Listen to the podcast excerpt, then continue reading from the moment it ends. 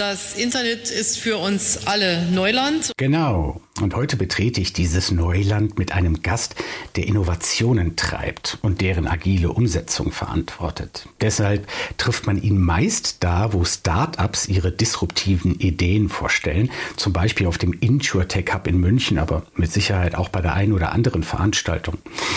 Er ist verantwortlich für die Anwendungsentwicklung bei der Nürnberger Versicherung und kämpft täglich darum, dass Dinge komfortabler und einfacher werden. Statt Papier also besser einfache Prozesse und zwar nicht nur für die Mitarbeiter, sondern insbesondere auch für die Kunden.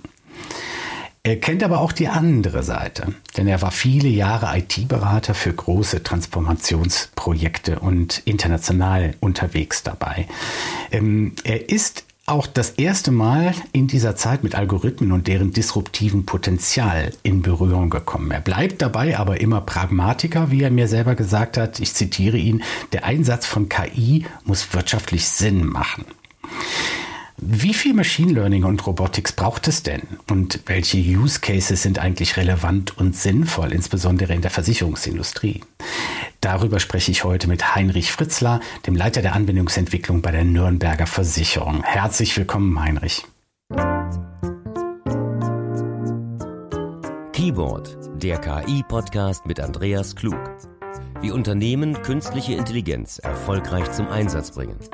Mit freundlicher Unterstützung von ThinkOwl, der KI-Lösung für Kundenservice und Vorgangsbearbeitung. Ja, wie du weißt, stellen sich an meine Gäste zu Beginn immer kurz vor. Ich beginne die drei Sätze und ich bitte dich, diese zu beenden. Bist du bereit? Ja. Dann schießen wir los. Heinrich, du bist ja, ich bin Heinrich Fritzler, Leiter Anwendungsentwicklung, wie du das schon gesagt hast, und kümmere mich bei der Nürnberger um die Transformation der IT-Landschaft. Und äh, das umfasst wirklich alles, dass wir ganz alte Systeme, teilweise Host-Systeme, äh, übersetzen in neue Technologien, Cloud-Technologien und natürlich auch KI und Machine Learning einbringen. Und das ist so ein umfassender Prozess, dass man äh, das neudeutsche Wort Transformational Leader auch gebrauchen könnte. Künstliche Intelligenz ist für dich überall relevant und ein sehr vielversprechendes neues Werkzeug. Und in zehn Jahren? Ja, das ist jetzt ein bisschen schwierig. Äh, ich wusste ja, dass die Frage kommt und äh, aus deinem Podcast, ich habe mir überlegt, wie war das bei der industriellen Revolution? Das, äh, das Erste, was passiert war, ist, dass Materie gelernt hat, sich zu bewegen. Es wurden Maschinen gebaut. Dann irgendwann etwas später hinzu kam mit Mikrochips und Mikroelektronik, die Maschinen konnten Sensoren aufnehmen und konnten auch ein bisschen was messen und wiegen. Und jetzt mit der künstlichen Intelligenz kommt es halt dazu, dazu, dass Maschinen tatsächlich äh, einordnen, interpretieren und sogar Vorhersagen machen können. Und wenn ich das für mich in zehn Jahre in die Zukunft sehe, äh, bedeutet das eigentlich, dass wir viel, viel mehr erleben werden, wie Maschinen uns Arbeit abnehmen, wie äh, die Begriffe ähm, unbemannt oder autonom viel, viel selbstverständlicher in unser Leben Einzug halten und wir in Bereichen, in denen wir uns das heute vielleicht noch gar nicht vorstellen können, äh, sehen, wie Dinge tatsächlich von Maschinen gemacht werden. Das, glaube ich, wird in zehn Jahren tatsächlich schon sein. Ein interessanter Ausblick. Vielen Dank erstmal. Ja, Heinrich, äh, die, äh, du hast eine sehr, sehr schöne Vision eigentlich äh, für die Zukunft gebaut. Ich hatte mir auch vorgenommen, dich heute zu fragen, wie du denn so die Rolle und Bedeutung von KI in der Versicherungswirtschaft siehst. Aber zunächst mal würde mich eine Sache interessieren. Wie stehst du persönlich zu künstlicher Intelligenz? Würdest du dich eher so als Querdenker bezeichnen oder bist du Pragmatiker oder bist du Enthusiast? Äh, da bin ich irgendwas zwischen äh, Pragmatiker und Enthusiast. Ich glaube schon, die Möglichkeiten sind so groß, dass man einfach und ich auch enthusiastisch sein muss. Äh, auf der anderen Seite aber auch wieder pragmatisch genug, weil ähm, wir müssen den, den richtigen Sinn dahinter sehen. Wir müssen den richtigen Zweck finden und die richtige Anwendung. Und da würde ich mich zwischen Pragmatiker und Enthusiast einordnen. Ich sehe es gar nicht so skeptisch, weil es ist ein Werkzeug, was äh, richtig eingesetzt Nutzen bringen kann. Mm, und äh, welche Bedeutung hat KI für die Versicherungsindustrie aus deiner Sicht? Naja, Versicherungsunternehmen waren ja, die Nürnberger wurde 1884 gegründet, äh, von ihrer Gründung an schon datengetriebene Unternehmen. Sie wussten das nur nicht so richtig und das konnte man nicht so richtig anwenden.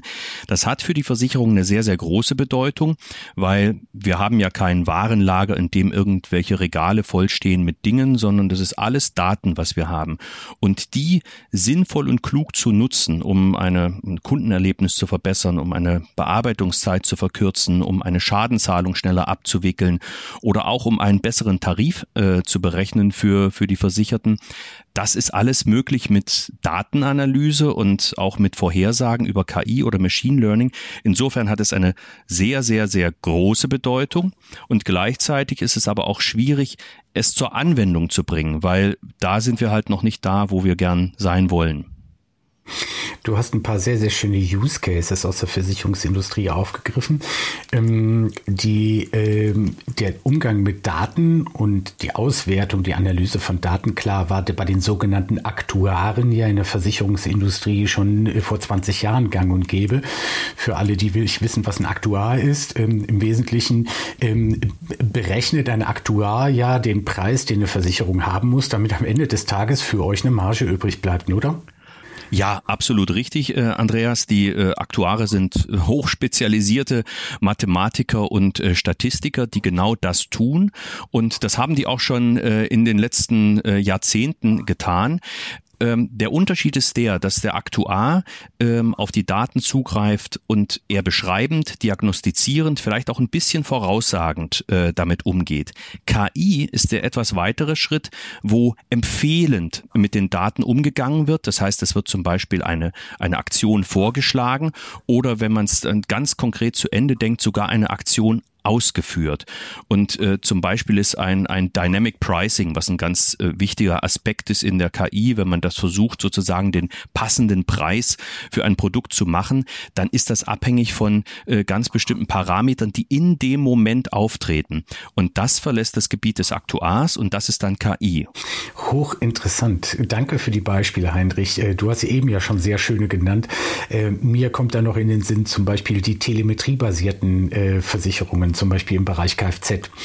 Oder was ich auch gehört habe, ist, ähm, es äh, wird ein sehr, sehr großer Zukunftsmarkt gesehen darin, ähm, über die, ähm, äh, über die Rückversicherungen tatsächlich auf Geoinformationsdaten in Echtzeit zurückzugreifen. Also frei nach dem Motto, wenn ich eine Reiseversicherung nach, weiß ich nicht, nach äh, Sizilien buche, aber gleichzeitig klar ist, dass gerade ein Vulkanausbruch da ist, werdet ihr automatisch ein Pricing machen, was dieses Risiko mit einbezieht. Habe ich das so richtig erklärt?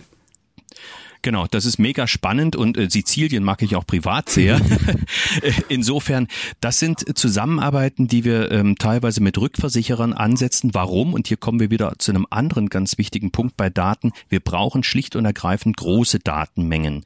Und äh, teilweise ist es so, dass über die Rückversicherer größere Datenmengen im Zugriff sind und das bieten die dann auch an. Da gibt's Kooperationen, man kann es Pooling nennen, ja. wenn sich verschiedene Unternehmen Daten teilen. Und dann ist das Dynamic Pricing, so wie du das es beschrieben hast, dass der Preis entsteht dann, wenn die genauen Parameter für die spezifische Situation bemessen wurden. Wir kennen das alle aus dem E-Commerce. Da ist es natürlich viel intensiver, viel klein getakteter äh, mit den mit den Preisen bei den großen Anbietern im E-Commerce-Bereich. Bei einer Versicherung ist es nicht ganz so leicht, aber wir haben auch verschiedene Parameter, die zusammengehören, wie zum Beispiel, es gibt so ein, so ein, so ein, so ein Exempel aus der ähm, Autoversicherung, man hat keine Diebstahlversicherung, aber man fährt mit seinem Auto im Urlaub und kommt in eine Region, die äh, vielleicht, wo häufiger Autos gestohlen werden, sage ich mal. Und dann weiß das, das Mobiltelefon, ah, ich habe die Stadtgrenze von der Stadt XY überfahren und hier ist die die, Diebstahlwahrscheinlichkeit etwas höher äh, und ich kriege eine Push-Notifikation, die mir anbietet, möchtest du eine äh, Diebstahlschutzversicherung für einen Tag abschließen. Mhm. Und so etwas ist tatsächlich möglich und äh, das gibt's auch schon. Ja, also ich, ich finde das tatsächlich faszinierend, gerade äh, diesen Bereich. Ähm, und äh, deswegen wahrscheinlich nicht ohne Grund sagen die Versicherer von sich selbst, dass sie in Bezug auf die Digitalisierung und die Adaption von künstlicher Intelligenz im äh, Vergleich zu vielen anderen Branchen ganz weit vorne sind. So sagen das zumindest die, Studie, äh, die, die Studien. Also Versicherer selbst sagen, wir sind da schon ziemlich weit unterwegs. Würdest du das bestätigen?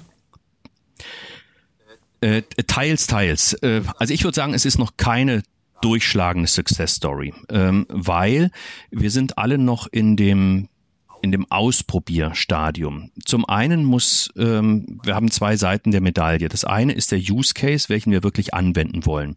Da entstehen mehr und mehr Ideen, was gemacht werden könnte. Das zweite Thema ist aber, haben wir dafür die Daten und haben wir die Daten auch in der genügend großen Menge und vor allen Dingen in der Historie, weil gerade das Lernen von Algorithmen hängt davon ab, dass ich auch historische Daten habe.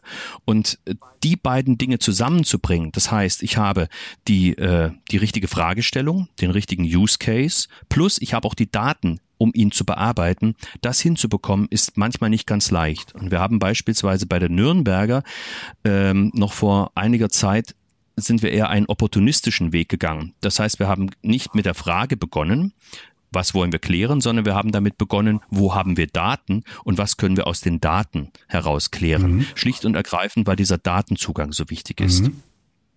Ja, hochinteressant. Ähm, apropos Nürnberger und ähm, ähm, ja, die, äh, die vielen Dinge, die du in der Vergangenheit gemacht hast und wie du unterwegs warst, äh, triffst du auf Vorbehalte, wenn du mit Managern sprichst, äh, gerade insbesondere aus der Versicherungsindustrie, wenn es um das Thema intelligente Automatisierung und KI im Allgemeinen geht?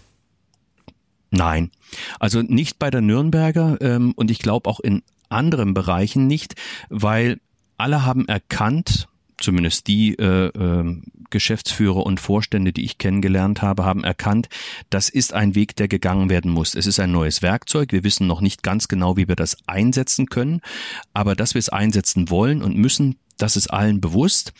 Die Zögerlichkeit, die vielleicht entsteht, ist an der Stelle, ähm, welche Daten sind es? Wie gehen wir mit äh, Daten um, die erhoben werden müssen? Was ist, äh, wie geht, ist das Thema Datenschutz und Datensicherheit? Das sind Dinge, die parallel geklärt werden müssen, die wir auch klären. Aber der, die eigentliche Frage, dass KI eingesetzt werden kann, um Daten besser zu verstehen und eben Empfehlungen auszusprechen, Aktionen vorzuschlagen, Aktionen auszuführen, da ich glaube, da besteht Konsens. Wann bist du das erste Mal mit künstlicher Intelligenz in Berührung gekommen, Heinrich? Äh, also gelesen und gehört davon natürlich schon recht früh. Es ist jetzt auch äh, ja eigentlich schon, schon, schon lange in der Welt. Richtig bewusst und äh, auch gesehen angewendet war das ähm, bei meinem vorherigen Arbeitgeber, ähm, große Integrationsfirma aus Indien, die massiv auf äh, äh, künstliche Intelligenz und Automatisierung gesetzt hat. Und da ist mir wirklich der industrielle Maßstab von, von KI bewusst geworden. Ja, der tatsächlich eine disruptive Auswirkung hat, ne? Weil wenn man sich überlegt, in welchen Bereichen du natürlich KI einsetzt, ähm, äh, werden Dinge, die äh, gerade wo du von Indien gesprochen hast, gerade äh, wo heute vielleicht viele hundert oder tausend Leute tagtäglich mit beschäftigt sind, werden sich natürlich extrem beschleunigen können. Und man sagt ja nicht von ungefähr, dass gerade Indien äh, und und ja auch andere Gegenden in Asien im Bezug auf die Digitalisierung im Allgemeinen und äh, Artificial Intelligence im Speziellen äh, durchaus weit vorne sind, oder? Wie ist da dein Eindruck? Ab, absolut, absolut. Ich habe ja heute in der Zeitung gelesen, total spannend. Äh, China gibt es jetzt einen neuen Ausbildungsberuf. Ähm, das ist der Data Tagger. Das heißt, um Algorithmen trainieren zu können, äh, werden dort Menschen, und das ist ein da gibt es einen Run drauf auf diesen Ausbildungsberuf, äh, trainiert darin, in Dokumenten, die äh, später für das Trainieren von Algorithmen genutzt werden sollen, Buchstaben, Bilder, Symbole äh, zu markieren, dass es dem Algorithmus leichter fällt. Sprich, dort wird äh, quasi in, in, in jeder Richtung massiv nach vorn gegangen. China möchte ja auch äh, sehr stark äh, KI in die Vorreiterschaft gehen, dass es sogar Menschen gibt, die einen Ausbildungsberuf haben, der darin besteht, nicht äh, analysierte Objekte mit äh, roten Renderings so zu versehen, dass ein Algorithmus die besser auswerten kann. Ja. Also das ist ja durchaus, äh, durchaus üblich, ja, gerade in dem Bereich, in dem ich ja äh, arbeite. Wir machen das ja schon seit, seit äh, vielen Jahren, ne? dass du halt mit einer äh, äh Trainingsstation äh, Dokumente eben Text und den unterschiedlichen äh, Inhalten, um der KI ein räumliches Vorstellungsvermögen zu den, zu den Datenfeldern und deren Bedeutung zu geben, dass du die eben Text und zwar mit unterschiedlichen Farben. Aber ich habe tatsächlich von der Nachricht noch nicht gehört. Das finde ich ja sehr witzig. Ein Data Tagger. Ich auch. Ein Data Data-Tagger. Übrigens, du hast ja eben über Sizilien gesprochen. Ähm, äh, du könntest mir ein paar Tipps geben, weil in den Herbstferien ist bei mir äh, Sizilien angesagt. Dann weiß ich ja schon mal, ähm, äh, auf wen ich zurückkomme. Ich höre mir das dann nochmal an. Mache ich sehr, sehr gern. Cefalu. Heinrich, wie ist deine Vision von der Versicherung der Zukunft? Ähm, wir werden verschiedene Entwicklungen sehen, glaube ich. Zum einen, es ist nicht singulär. Das wird nicht die, die eine Vision geben. Ich denke, an vielen Stellen wird die Erstversicherung ähm, Kapazitätsbereitsteller sein für Ökosysteme. Das heißt, dass in verschiedenen Bereichen Gesundheit, Mobilität äh, im Hintergrund viele Versicherungsdienste da sind, wo gar nicht dem Konsumenten vorn klar ist, hinten ist welche Versicherung auch immer dran. Das ist das eine. Mhm. Das zweite ist, wird sein, dass äh, die Versicherung selbst sich ganz spezifisch jeder einzelne die Nische raussuchen muss, wo sie mit hoher Beratungskompetenz und äh, auch dem hohen Vertrauen der, der Versicherten als Marke sich etablieren kann und irgendwo dazwischen, zwischen ich bin White Label äh, Kapazitätsgeber auf der einen Seite und ich stehe für eine bestimmte, für ein bestimmtes Produkt oder Produktgruppe, da wird sich die Versicherung hinbewegen. Und ich glaube auch ein drittes, es wird große Portale geben, große äh, Plattformen, die einfach sich noch mehr auswachsen. Wenn ich zum Beispiel gucke, wie sich äh, durch das Homeschooling und durch die ganzen äh, ähm, Home Office-Tätigkeiten und Sachen, ähm, Portale wie, wie Zoom, Teams etc., könnte man jetzt viele, viele aufzählen, ähm, etabliert haben, mhm. das war vor einem Jahr noch nicht so. Absolut. Und wie werden die in der Zukunft genutzt? Da kann man auch Produkte drüber verkaufen. Und das wird auch früher oder später kommen. Und dann haben wir ganz neue Zugangswege. Ja. Und das war vor einem Jahr noch nicht so. Ganz genau. Die Credibility ist aber, das fand ich sehr interessant, was du in der Mitte da, äh, an, an, deiner Vision geteilt hast mit mir, mit uns. Ähm, diese Credibility, also Hashtag Herr Kaiser kommt vielleicht irgendwann wieder, ist tatsächlich genau. Äh, für die Marke mit Sicherheit einer der ganz, ganz wichtigen Dinge, gerade wenn es dann später so schnell geht. Ne? Weil später äh, werden wir ganz schnell Entscheidungen treffen. Und wir wissen, wenn man Entscheidungen trifft, geht das meist über sehr viel über Bauch. Natürlich geht es auch über den Preis, aber es geht auch sehr viel über den Bauch und den Moment. Und ich könnte mir vorstellen, dass die Marken in eurer Industrie, die es tatsächlich schaffen, in den nächsten vier, fünf Jahren eine positive digitale Wahrnehmung bei den Konsumenten, bei den richtigen Konsumenten zu bekommen, dass die dann in diesem Wettlauf darum, dass ich den schnelleren Klick bekomme, weil das bedeutet das ja, ne? In, in, in letzter Konsequenz, was du mir ja uns gerade erzählt hast, ist ja, dass so ein, so ein Versicherungsabschluss in Zukunft ein kurzer Klick sein wird. Und dann weiß ich genau, die nächsten 24 Stunden habe ich das Thema Quit. Ne? Also dann weiß ich genau, ich bin abgesichert oder ich habe diese und jene Leistung gerade gebucht. Und ich glaube, da, da braucht man tatsächlich viel Credibility. Also insofern, Herr Kaiser kann kommen. Äh, Glaube ich auch, diese Credibility muss da sein und da, wo es nicht gelingt oder wo man das aus strategischen Gründen nicht möchte, hat man immer noch die Möglichkeit, mit seiner Finanzkraft und seiner Kapazität Dritten, die in, im Frontend sind, anzubieten, über sie versichert zu sein. Also wenn ich gucke, dass beispielsweise ein IKEA äh, eine Hausratversicherung anbietet oder ähm, andere völlig unbekannte, also die nichts mit Versicherungen zu tun hatten, Chibo macht das auch, da steckt ja eine Versicherung dahinter. Aber da sieht man dann nicht mehr so explizit die Versicherung. Ähm, genau, und äh, im Übrigen wäre das jetzt genau der richtige Moment, um einen kurzen Sponsorenhinweis einzublenden. Bis gleich. Dieser KI-Podcast wird unterstützt von ThinkOwl, der KI-Lösung für Kundenservice und Backoffice. Die perfekte Verbindung von Mensch und KI. Jetzt 30 Tage kostenlos testen. www.thinkowl.de so, da sind wir wieder. Heinrich, ähm, wir hatten über die Vision der Versicherung in der Zukunft gesprochen. Ähm, mhm. Du hattest, ähm, äh, du hattest selber, ähm, wir hatten in der Vorbesprechung darüber gesprochen, dass du gerade im Moment durch die Corona-Krise sehr stark an dem Thema äh, Customer Experience arbeitest, also Umgang mit Papierkram. Das würde mich noch interessieren. Es hat direkt nichts mit AI zu tun, aber äh, was für Erfahrungen habt ihr in den letzten Monaten gemacht, um es für das Leben für eure Kunden einfacher zu machen? Ähm, es hat auch was mit AI zu tun, aber ähm, wir haben ein schönes Beispiel, dass wir ähm, in der in der Krise, in der im ersten Lockdown ähm, tatsächlich die Befürchtung hatten, mh, hm, das wird äh, viele Menschen in, in, sehr finanzielle große Schwierigkeiten bringen und äh, das wird natürlich darauf hinauslaufen, dass sie sich vielleicht überlegen, welche Versicherung kündige ich oder äh, möchte ich da irgendwie mich äh, von von einer Versicherung trennen. Und diese Vorhersage war ja nicht ganz ja, unwahr. Und wir mussten also gucken, dass wir die eventuell eintreffenden Kündigungsschreiben oder dergleichen digital abfangen. Und äh, da haben wir dann ganz schnell eine, eine digitale Formularstrecke aufgebaut, um das abzufangen und um da schneller und eine bessere Kundenerwartung darzustellen, also Papierkram ähm, reduziert. Zum Glück an dem besonderen Fall kam dann diese Welle nicht und es kam gar nicht diese Kündigung, aber wir haben uns aufgestellt, den Papierweg durch einen digitalen Weg sehr schnell zu ersetzen. Ein schönes Beispiel für die agile Umsetzung von so etwas, was ich immer mehr mitbekomme.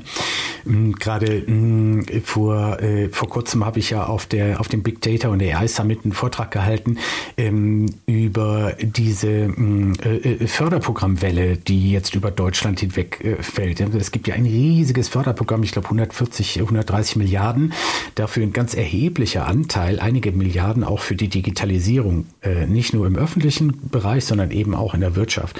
Und ähm, äh, ich, ich finde das ein bisschen absurd. Ähm, wir, wir digitalisieren unsere Ökonomie und das Ganze passiert eigentlich oder basiert eigentlich äh, auf einem Papierverfahren. Ne? Reich mal bitte folgende Belege ein und die werden dann händisch abgetippt. Und ähm, als du mir von, von äh, eurem, eurem äh, Antrag Vertragsprozessen da geschrieben hast, was ich natürlich nicht das erste Mal äh, höre. Klar, ich kenne viele Versicherer, die gerade in diesem Bereich jetzt tatsächlich die Customer Experience entdecken und sagen, warum, warum es ist ja, es ist ja für mich als Versicherer sogar einfacher im Customer Service Fall, wenn ich einen richtig guten Self-Service meinem Kunden biete, ne? weil äh, ich, äh, da, da trifft sich meiner Meinung nach eine Erkenntnis, die ich schon vor zehn Jahren hatte. Wenn ein Self-Service gut ist, und aus Kundensicht gedacht ist, warum sollte der Kunde den ablehnen? Also man hat ja vor 10, 15 Jahren, ich weiß, erinnerst du dich bestimmt noch, darüber diskutiert, ja, Self-Service, die Unternehmen wollen, dass die Kunden alles selber machen.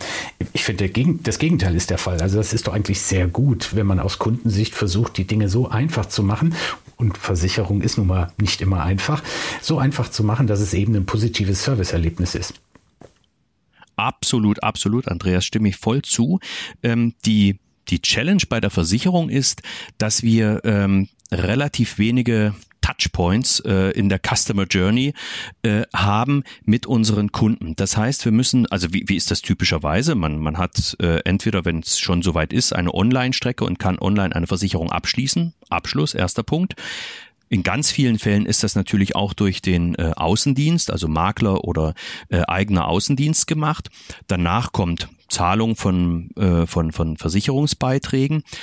Dann kommt vielleicht mal bedauerlicherweise ein Schadenfall und irgendwann endet ein Versicherungsvertrag wieder. Das sind aber über Jahre gerechnet sehr wenige Touchpoints.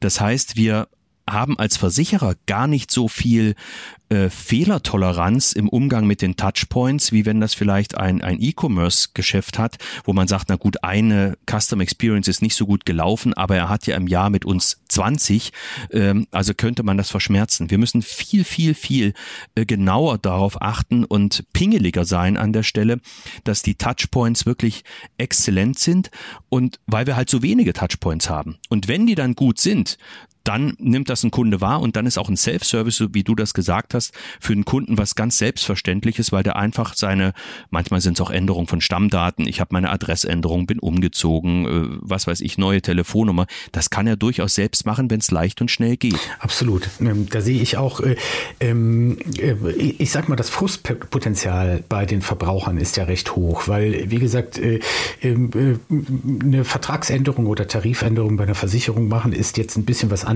äh, als ein 40-Euro-Buch äh, im Versandhandel bestellen online. Ne? Klar. Ne? Und ja. ähm, aber es ist gleichzeitig eben auch eine Chance. Und da, und da finde ich ein sehr, sehr, sehr schöner äh, Schlusspunkt, den wir noch setzen können, wir zwei, ähm, da finde ich eben KI auch so interessant, weil KI, das ist meine persönliche Überzeugung, wird uns die Möglichkeit geben, den, den, den kritischen Einzelfall am Touchpoint mit dem Kunden inhaltlich so zu verstehen, dass, dass er priorisierbar ist. Also mit anderen Worten, wenn ich merke, dass ich, ich sag's jetzt mal so, wie mein Mund gewachsen ist, wenn ich merke, dass du es echt dicke hast gerade im Moment und du Hilfe brauchst, dann, dann wird mir eine Maschine sagen können, schau jetzt lieber mal beim Heinrich und lass die anderen neuen äh, Kolleginnen und Kollegen oder Kundinnen und Kunden, die gerade einen normalen Prozess haben, lass die mal jetzt mal liegen, ja, und konzentriere dich genau auf das Problem des Kunden. Und das halte ich persönlich zum Beispiel auch für ein ganz, ganz interessantes Feld, in dem ich einfach merke, wie dringend ist es dir, ja, also äh, wie, wie schwierig ist das Problem gerade bei dir, ne? Also, du hast es so verstanden, hast es so verstanden, Andreas. Genau das ist der Punkt. Durch unsere geringe Zahl von Touchpoints müssen wir die, die wir haben, viel, viel besser nutzen und auch dann den Kunden herausfiltern, äh, bei dem es ganz besonders wichtig ist, weil äh, nichts hält sich länger als schlechte Presse und äh, schlechte Kundenzufriedenheit und man, man rutscht in den Rankings herab und, und all diese Dinge, die sich dann danach geben. Und dann hast du auch wieder wegen, wegen der wenigen Touchpoints weniger Möglichkeit, das zu korrigieren. Das kommt ja dann auch hinzu. Und das ist echt die Herausforderung. Und ich glaube, mit einem richtigen KI-Boost, also äh, da noch klüger, noch äh, äh, pfiffiger mit den Daten umzugehen und die Analysen zu machen, kann man da sehr, sehr viel für äh, die Kunden und die Versicherten herausholen. Genau, das ist ein, ein Thema, was mich persönlich wirklich fasziniert. Deswegen, äh, ich habe heute die äh, erste Videosession aufgenommen, ähm, wo es um das Thema CX-Hacks geht, also Customer Experience Hacks, mhm. weil ich so Super. viele Beispiele jetzt höre, äh, auch aus der Versicherungsindustrie, wo man tatsächlich überlegt und Finanzdienstleisterindustrie, wo man tatsächlich überlegt, alte, ähm, äh, alte eingefurchte Wege mal zu verlassen und Dinge mal zu versuchen, ganz einfach zu machen. Klar, klar, wir haben natürlich immer, immer noch die, die, äh, wir brauchen für viele Dinge leider immer noch eine Unterschrift, aber ich denke, auch das werden wir in den nächsten Jahren überwinden helfen. Heinrich, das war ein super Gespräch. Ich danke für deine Zeit und ähm, denk dran, ich werde mich bei dir melden, wenn es im Herbst nach Sizilien geht. Dürfen das alle Hörer, Hörerinnen und Hörer auch? Dein, das, deine, dein, ich gebe gerne Empfehlungen. Dein, deine LinkedIn-Adresse und natürlich alles weitere über dich, lieber Heinrich, äh, bekommen die Hörerinnen und Hörer natürlich im Notizbereich zu dieser Podcast-Episode KI-Board. Danke, Heinrich. Es war super, dass du Zeit hattest. Bis bald. Danke, Andreas. Bis bald. Ciao. Keyboard der Talk über Digitalisierung und künstliche Intelligenz mit Andreas Klug. Folge dem Podcast unter www.ki-board.de und finde dort alle erwähnten Links zu Quellen, Sponsoren und Talkpartnern. Man hört sich.